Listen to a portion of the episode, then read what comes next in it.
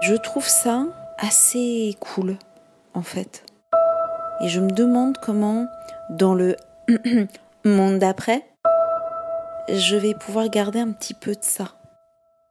Avant-dernier dimanche, avant la rentrée. En fait, ça a passé vachement vite ces, deux mois de vacances. Euh, même si bon, on était, on était au même endroit avec les petits. Bon, ils sont, ils sont quand même bien amusés. En plus, il a fait beau, donc euh, franchement, c'était, c'était pas mal.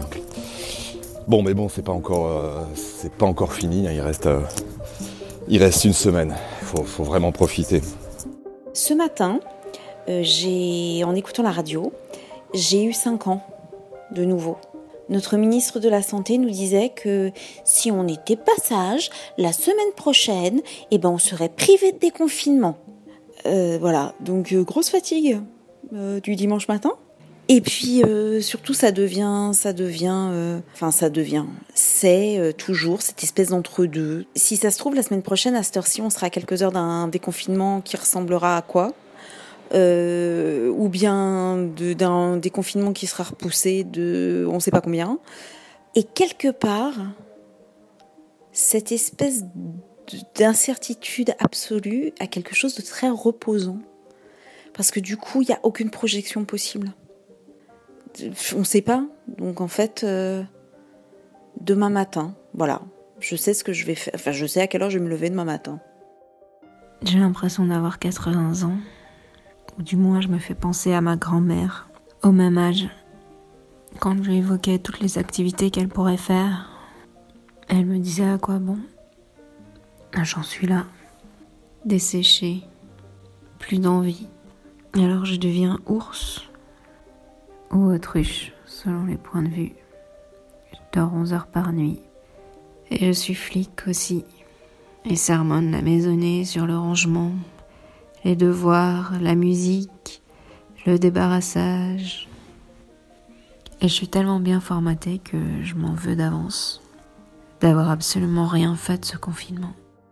Malheureusement, j'ai rien envie de raconter là. J'ai la parole euh, par rôle, rôle par. Euh, on sait plus parler.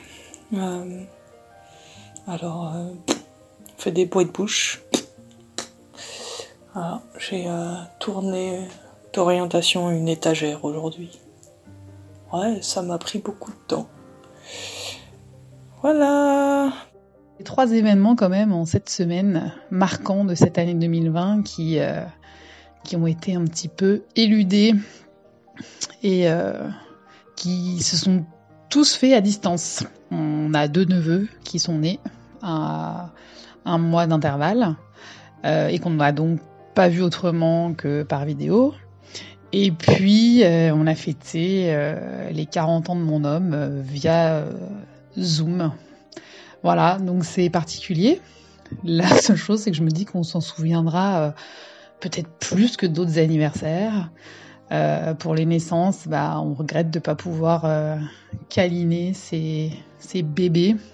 Surtout qu'on ne sait pas quand est-ce qu'on pourra les voir de, de façon sanitairement correcte.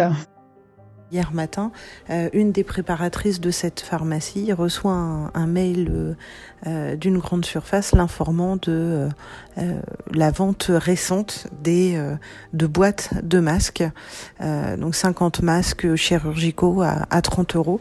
Alors je suis peut-être très limitée, j'ai peut-être que deux neurones, mais je pars du principe que des produits potentiellement pharmaceutiques vendus en grande surface n'ont rien à faire là, sont de moins bonne qualité et que clairement le gouvernement vient encore une fois de cracher ouvertement au visage de ces professionnels de santé à qui on demande d'être sur le qui-vive depuis le début, qui n'ont jamais sourcillé, qui ont toujours répondu présent euh, et qui font partie des grands oubliés du Covid-19.